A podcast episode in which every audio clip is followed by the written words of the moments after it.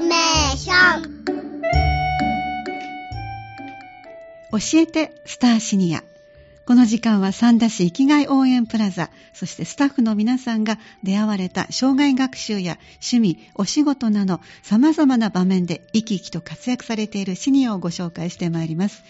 健康に過ごすための情報もお届けしますので、毎月第3木曜日のこの時間、ぜひお楽しみください。今日はボランティア活動、そして音楽活動など、生き生きと楽しく暮らしていらっしゃいます。雲野美智子さん、ご紹介してまいります。どうぞよろしくお願いいたします。こちらこそよろしくお願いいたします。あの、今、6年前にサンダに来られたとお伝えしましたが、うんはい、なぜサンダを選ばれたんでしょうか？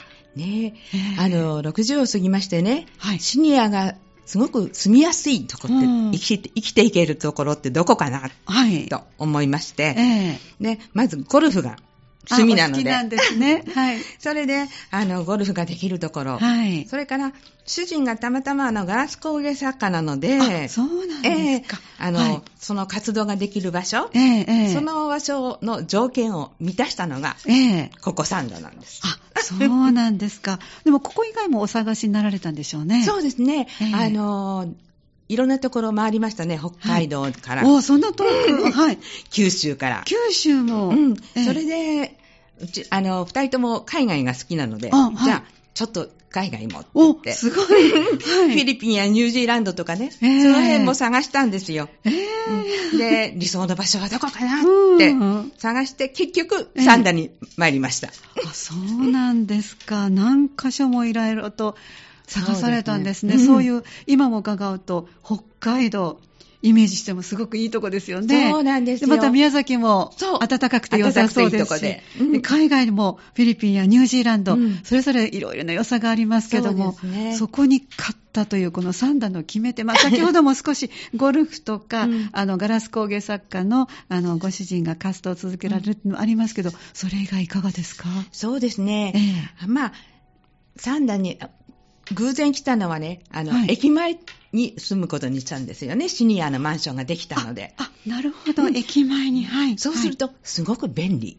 ああ、駅前ですね。ね。で、大阪に行くのも神戸に行くのも便利。そうですね、うん、っていうのと、私がじっとしてるの苦手なので、そうなんですか。それで、駅前だと電車はあるし、はい、車でも行けるし、はい、いいんじゃないっていうのと、えー、立地条件がまず。そうなんです。はい、まず OK っていうのとね、えー、あとは、あの、ガラス工房がございます。ございますね。うんはい、で、主人もガラスするし、はい、で、ちょっと大都会じゃないけど、小都会よね、うん、っていう感じで、えーうん、それでまあ、なんとなく決めてしまった。えー、で、実際6年お住まいになられていかがですか？そうですね。あのー、まあ、便利は便利。で、寒いのがちょっと苦手。あ、そうですね、そこはね、はい、はい。でもね、えー、あの、山がすぐ近くに見えるしっていうので、本、は、当、い、風景的には素晴らしいとこだなって、今になって思いますね。大事ですよね、あの、山が見えるっていうのはね。うん、あの、私も、中学校の時に通ってたのはあの大阪の北節の方なので、うん、やっぱり山が毎日見えてたんですけどもそれ以降見えない状況をこう生活してたら、うん、梅田なんて言ったらもう全然見えないですから。うんなんか心のね、ざわつきが違うんだなっていうのは。そうですよね。えー、本当はあの、朝起きてカーテンを開けると、山が見えて、ね、いいねあの、田んぼが見えて、はい、それでちょうど JR が通っててっていう、はい、うん、もうそのイメージ素敵だなと思いますね、えーえー、そうなんですね。周りの周りの皆さんは、あの、これだけいろんなせあの世界にも広げて探してらっしゃって、うん、サンダーにお住まいになるってお決めになった時の反応はいかがでしたか？もう、あの、全然ダメでしたね。なんていうか、はいはいはい、あの、私のお友達はみんな、あの、私自身が西宮だったので、はい、どうしてそんな裏に行くの？山を越しちゃいますね。山を越しちゃいますでしょ？ね、だからもう、六甲の裏に行くのよ、あなた。とかって言われて。そうよね、で。そこはね、兵庫県のチベットだよ。とかって言われて。そういう話をね、ね伺うこともありますね。ねだから、割とみんなは、なんで？っていう意見の方が多かったんですよ。えー、でもなんかなんでって言われると、住んでみたいなっていう、うん、ちょっと好奇心もありまして。なるほどね、えー、えー、住んでみましたっていう感じですね。うん、あの私はね、初めて寄せてもらった時に、あの皆さんすごく文化に関心が高いので、うん、ですからこう、なんか私は勝手に関西の軽井沢。あなるほど。と思ってるんですね、うんうん、あのやっぱりもちろんあちらも山があって寒さも厳しいかもしれませんけども、いろんなところで、ま、あの後ほどいろいろお伺いしますが活動されるのに、うん、いろんな共通の話題を、ねうん、あの共有できる方々も多いんじゃないですか、そうですよね、うん、こっち来て思ったのは本当あの音楽の好きな方、はい、あのアートの好きな方、いっぱいいらっしゃるんでね。そうですね。そういうのではすごいびっくりしましたね。ああ、そうですか。うん、で、実際に、あの、お住まいになられて、いろいろと感じていらっしゃることもあると思いますが。うん、そうですね。まず、どこへでも出かけちゃえるので便利。はい。ね。それと、うん、なんていうのかしら。皆さん、あの、気さくな方が多い。で、あの、私たちが来てるそのシニアのマンションは、うん、その三段の方たちだけじゃなくて、いろんなとこからね、ね。いらしてますでしょ？うん、そういう方とこう、コミュニケーションを取るのが、うん、とっても面白い。そうですか。うん、そのあたりは後ほどまたゆっくりお伺いするとして、はい、まずはあの、ボランティア活動もされてらっしゃるということですので、そのお話も聞かせていただきたいんですが、どういう活動されていらっしゃるんですか？そうですね。あの、まあ、一応はマンションのロビーで、ラジオ体操。うんうん、ラジオ体操をね、はいはい、しませんか？っていうのがあったんですよ。はい、っていうのは、たまたまその時のあの、組合の方たちがね、いろんなとこから来てるからお友達になるのには何が一番手っ取り早いかしらっていうことになって、えーえ。ーみんなでできることって言ったら、何かしらって、ラジオ体操かしらねって中の方がおっしゃったんですよ。なるほど。管理組合の方が。そうそうそうそうそうすると、一番ね、あの、イメージ的に楽じゃない。何もこう用意するものないですし。そうですね。うん、で、あ、いいですねって言って、それでちょうど、あの、ロビー、1階のロビーで、ええ、じゃあ始めてみませんかっていうことで、始めたんですよ。はい、で、あの、皆さん、何人集まるかわかんないけど、でもまあ、みんなでやってみればいいねっていうことで、うん、で、スタッフの方が、ちょうどこういうミキシングルームみたいなところで CD をかけてくださって、はい、やりましょうっていうことで、えー、始めたのが、はい、うん、もう5年か6年になりました、ね、じゃあもう入ってすぐのことなんですね。最初はどんな感じでしたか？何人集まるかわかんないなと思ってね、えー、すごく不安だったんですけど、はい、やっぱり皆さん、なんかしたかったんでしょうね。で、何人か降りてこられて、ええ、で、初めは10人。はい。10人もいらっしゃらなかったかな。でも、はい、少しずつ増えてって、えーうん、で、中には、こう、杖をつきながら来られる、年配の方もいらしたりとか。嬉しいですね。嬉しいですよ。えー、で、あの、体操したあと、ちょっとおしゃべりして、うん、それで、こう、座る場所もあるんです。よ。そうなんです、ね、だから、第一をした後少し、休憩取って、はい、で、その休憩の時にちょっとおしゃべりして、で、第二をして、お第一と第二両方。して、はい、それで、三三五五、皆さんね、お部屋に戻られるという。はい、えー、それは、一週間のうちにどのあのね、毎週月曜日だけなんですけどね。月曜日に。えー、でも、なんとなく週始めに、はい、そういうことをやると、えー、なんか一週間が元気になるんじゃないかなという。ありますね、うん。確かに。喜んでらっしゃるんじゃないですかそうですね。皆さんね、あの、お部屋でやる分には怠けるじゃないですか。うん、そうです、そうです、うん。でもやっぱり皆さんとやるとなると、ちょっとこう、張り切りますのでね。ねあの、で、その分のこう元気も保っとかなきゃと思ってね。思っちゃうからね。そうですね。それで、まあ、続けられるなら、できる限りしたいなとは思ってます。なんか名前はつけてらっしゃるんですか？何もつけてない。ラジオ体操。あの、じゃあこの音源も、あの、担当の方がそうそう、スタッフの方がちゃんとやってくださって。そうですか。参加されてる皆さん方、じゃあ上手にコミュニケーションを取ってらっしゃるんですね。そうですね。今週が始まるね、またとかね。あ、うん、あそっかそっか、週始めですから。ね、家で自分一人だと怠けるのよとか、いろんなこう会話ができて、えーうん、今は何人ぐらい今はね、大体平均して15名前後。あ、そうですか。うん、もうお顔なじみ当然ですけどそうです、そうです。えー、ですから、ちょっとお休みあったりすると、うん、あら、どうしてらっしゃるのかな、みたいなね。はい。うん。そうなんですね。そういうのもできてコミュニケーション図れていいかな、なんて思って、えー、ラジオ体操いいですね。みんなだって小学校で。知ってるんですよね。第一も第二もしましたから。で、あれをきちんとしようと思ったら結構ハードなんですよ。です。ねえ、うん、小学生の時にはね、なんでこれがこう準備体操に代わりになるのかなって思うぐらい、元気だったから、その時は。そうですよね。ねえ、だからもう、足も上がらない人もいるし、でもね、でも、それでもいいんですよ。そうですね。できることを。できることをやるっていうのがいいことだなと、皆さんとご一緒がいいですね。そう。そうですね。で、ご夫婦で出てこられる方がいらしたりとかね。はい、いいですね。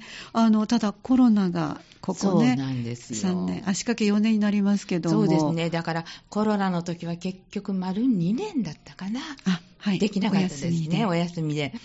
で、コロナ明けて、うん、まあ、またしましょうかって言った時に、うん、何人集まるかしら、ちょっと気になったんですけどね、はいはい、でも、元の方たちがみんな戻ってきて。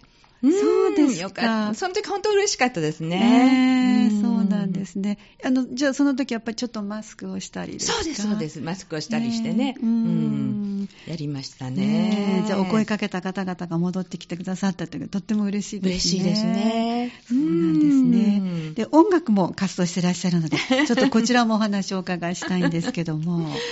まあ一応あの、大学音楽学部の声楽科を出てますので。そうなんですね。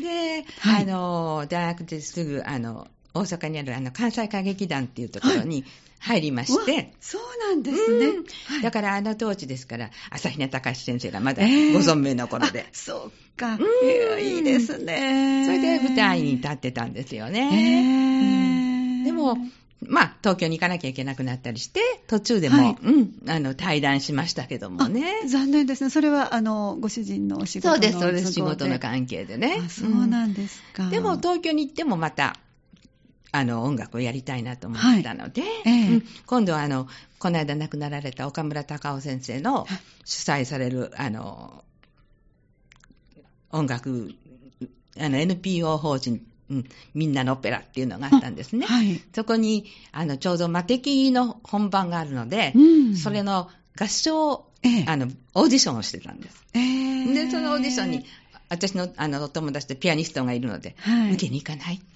言われて、受けに行ったら受かってしまったので。もちろんですよ、もちろんですよ。皆さん待っててください、うん、それで、あの、東京ではま敵にずっと出たりしてたんですけどもね。そうですね、うん、もうずっと続けてこられてるんですね。そうですね。うん、そうなんですね。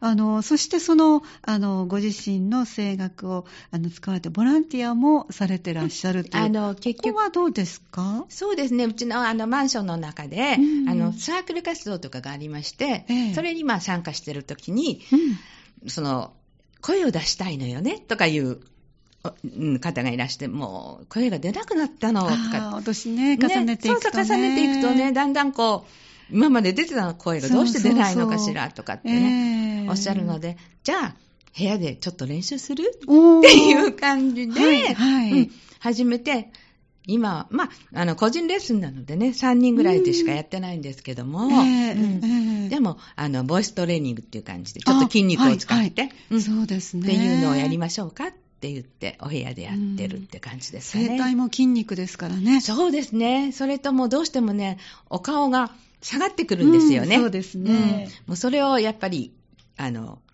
注意してあげないとっていう感じで。うん、やってますね。あの、うん、関東にいらっしゃった時も、そういう活動はされてたんですか？あの、やっておりましたね。あの、子供たちに、あの、リズム楽器っていうんですかね。ええ、結局音感をつけてあげたいんですよね。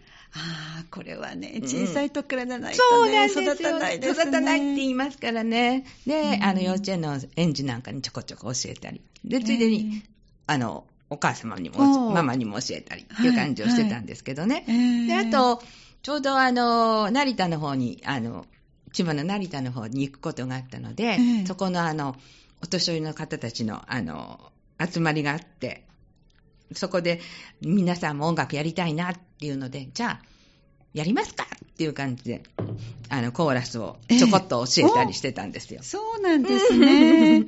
やっぱりあれですか、その、お年めされた方っていうのは、さっきもおっしゃったけど、どうしてもお顔の筋肉がそう緩んでくるので。緩んでくるっていうか、落ちてくるんですよね、ねどうしても。そうですね。うん、だからそれをなんとか落ちないように、保つようにっていうので。そうですね、うん、それでやりだしたんですけどね、あの皆さんとっても喜んでやってくださって。で、歌うのと体を動かすの、うん、を一緒にすると脳も活性化されるよって言って。そうですね。同時に二つはね。そうそうそうそう。そうですね。だからそういうのをちょっとやってみたりとか。えー、うん、まあ何でも冒険ですね。でもご自身もずっと続けてらっしゃるから、そうですね、説得力がいやいやいや、どうなんでしょうね。そうなんですね。であの今おっしゃってくださったように、本当に声を出すっていうのは体にいいですものね。それは確かにいいと思いますね。プロならではのちょっとお話を、と教えていただきたいですけども。そうですね。ええ、あの、まず、頬の筋肉っていうのが一番落ちやすいんですよね。だからなるべくここ上げる、はい、うん、頬を上げるという動作を毎日、朝起きた時に歯磨いて、うん、自分の顔を見た時に上げてって言うんですよね。で、上げた時に一緒に、んでも何でもいいから声出してみて。あ、上げるだけではなくて声を出しましょう。うん、一緒にでしょう、うん。そうすると、あの、いいですよっていうのでね、お教えしたら、皆さん結構朝起きて歯磨いて、こうやって、うーんとかやってるみたいで、楽しみながら。そうですね、大体40代ぐらいの時かな、地下鉄に乗って、うん、あの暗いガラスの向こうに映った怖い顔は誰？私って びっくりした。そのあたりからだんだんと下がっていくのはもうね、えー、下がるとダダダッと下がるそうですよ。ねえ。怒ってないのに怒ってるように、ね、ね見えてしまいますからね、うん、だから極力頬を上げましょうっていうので、頬上げ運動って言ってるんですけどね。はい、頬を上げると他にもだんだん響いてきますか？響いてきます。あの、頬が下がると、すべてが下がる。す。べてが下がる。だから、なるべくここを上げないと、はい、上げてすべてを上げていく、うん、っていうのが大事よ。っていうふうに言って。頬を上げると、このあたり、うん、胸のあたりもですか？そうです。だから、あの、息も大きく吸って、ゆっくり出すとかね。ちょっとしたことなんですけど、そう、ね,、いうのをね、毎日やってると、多分、年をある程度重ねても、いい声も出るし、お元気だと思います。そうですね、うん、息はしっかり出す、ゆっくり吐くっていうのは本当よく伺いますよね。ね皆さんね、よくね、いろんなので、太極拳とかいろんなところでなさってますものね。ね。うん、以前そういえば私少しだけ太極拳かじったことがあって、そうなんですか。その先生が、息を吐くのをずーっと長く長く長く長く長くしてもうこれ以上吐けないっていう最後をまた腹筋使ってふっと出すと、うん、亀のように長生きできますって言われて あそうなんだと。そうですよ、えー、うん、ですからねあのうちのあの我が家はもう11階建てなのでね、はい、皆さんに言うのは11階からエレベーターに乗った時に大きく息を吸って、ゆっくりゆっくりゆっくり出して1階まで行けたら最高よなんて。本当ですね。どのぐらいかかるんでしょうか？ねえ、言ったら、えー、皆さん真面目にやってるみたいですよ。えーえー、ねでも本当にあの、すぐこう深呼吸って言われたら、逆に吸い始めるけれども、あれは逆ですよね。まず、吐かないと吐かないと。そうなんですよねこの間もテレビでそういえば、やっぱりマスク生活なので、息がとっても浅くて。浅くなってる。ね、うん、頻繁にする呼吸で、頻呼吸っていうね。そうですね。なってるということだから、うん、今おっしゃったように、本当に長く吐けば、うん、ゆっくりの呼吸で、深い呼吸もできる。できるねそういうお話も皆さんされてらっしゃるんですね。えー、そうなんですよね。えー、じゃあもう、あの、音楽がとってももお好きだということなんですけども、うん、ご自宅でもしていらっしゃるけども、教えていただくこともできるんですか？そうですね。あの、まあ、何人かこう集まってやりたいという方がいらっしゃれば、えー、うん、またその時は、あの、声を出すお勉強をやってみてもいいですね、えー、っていう感じですかね。はい、あ、そうですか、うん、連絡先はどのように？ええー、あの、はい、連絡先は、あの、スマホの、はい、あれで、あの、ネットでお願いできればいいなと思って、はい、はい、えっ、ー、と、ロッキーミチコ、R-O-C-K-Y M-I-C-H-I-K-O アットマーク iCloud ICLOUD ud.com ですね。はい。わかりました。じゃあ、ぜひそちらの方にもご連絡いただきたいと思います。今のいろいろお伺いしてると、すごくこう前向きで、プラス思考でということですが、もういろんなお話がどんどんこう出てきますけども、それはもう小さな頃からですか？そうみたいですね。そういう人は皆さんそうおっしゃいますね。小さい時から。うん。えー、あの、あなたは口から先に生まれたの？と。言われることもございましたけどね。えー、やっぱりお一人でも次々といろんな行動をされるそうですね。一人で歩くのも好きですし、一人で新しいところを見つけていくのも好きですね。なんかこう、お近くにそういう見本になられる素晴らしい方もいらっしゃるというか、私のあの義理の母、あの主人の母なんですけどもね、はい、もう主人の母はまあ素晴らしい、私が言うのもなんですけども、80でパソコンを始めた方なんです。すごいですね。はい。うわもうみんな敬遠しますよ。ね、それはね、ちょうどノートパソコンがちょうど主流になってきて、皆さん、私ノートパソコン買う。すごい。で、買ったらやりたい。はい。それでもいろいろとこう、あの、まあ、そういうあの、ケアのマンションにいましたので、スタッフの方に教えていただいて。すごい。そうなんですそういう母なんですよ。で、もういくつになってもね、初体験はいいことなのよ。だからもう80の手習いよなんておっしゃってね、すんごい素晴らしい母だったんですけどね。そうなんですね。まあ、98で亡くなりましたけども。すごいご長寿でいらっしゃいましたね。えー、本当にもう最後までしっかりとしておりました。ねえ、うん、毎回毎回こう挑戦することにきっとワクワクしていらっしゃった。そうだったと思いますでしょうね。だから私の見本ですよね。私にとってお手本の、うん、そう女性ですよね。すぐそばで見ていらっしゃったそうなんです。ということなんですね。あの、今お伺いすると、なんかやっぱりちょっと勇気が出てくる。そうですね。ね感じがしますね。まずね、あの、失敗してもね、この60とか70で、あ、初めてこんなことで失敗してしまった、うんうん、あと落ち込む方がいらっしゃるんです。そうそうですね、そうすると、あなたいいじゃないの。70、80で初体験って最高よっていうような母だったんですよ。失敗であっても、初めての経験ができた。初めての経験ができた。っていう、だからそういう、なんていうんですか、頭切り替えそうですね。ができる母が素晴らしいなと思いましたね。本当ですね。いや、お母様はそれをどこで培われたんでしょうね。でしょうね。ねきっと、だからもう、ね、戦争も体験してそうですね、98歳でいらしたら。ね、体験して、ね、大変な時期もね。いろんなことをして、来たのの積み重ね。ね、で、もう本当、うん、前向きな方で、ポジティブな方だったので。うんそうですか。お母様とのお別れはちょっと辛かったですか？そうですね。もうでも母はね、私はコロッと行くからねって言って、うん、本当にコロッと行きましたので。えー、えー、だから良かったなと思うのと、まあ、あの母のはあの派手なことが好きだったので、お葬式は地味だったんですけど、お別れの会っていうのを東京のホテルでやったんですけどね、はいまあ、その時に私が司会をしまして、母の思い出を語ったりとか、えーえー、皆さんたくさんいらしてくださって、うん、よかったですよ。そうなんですね。きっとお母様も聞いていらっしゃったでしょうね。そうですね。あの、言ってました。あの、前から、あの、私が死んだらちゃんと上から見てるからね。変なこと言ったら降りてくるからとかって言われて。そうですか。降りてこられた。ね、今お伺いしただけでもすごいいろんな元気の出るエピソードをね、お伺いましたけどもね。ねうん、あの、とにかく、あの、人生100年時代と言われておりますので、うん、でシニアを迎えていらっしゃる皆さん方へのメッセージをぜひ最後にお願いします。そうですね。形はどうあれ、やっぱり好きっていう心。大事です、ね、大事だと思います。はい、うん。だから、あの、どんなものでもいいんですよね。私はこれが好き。あの人が好き。うん。このものが好き。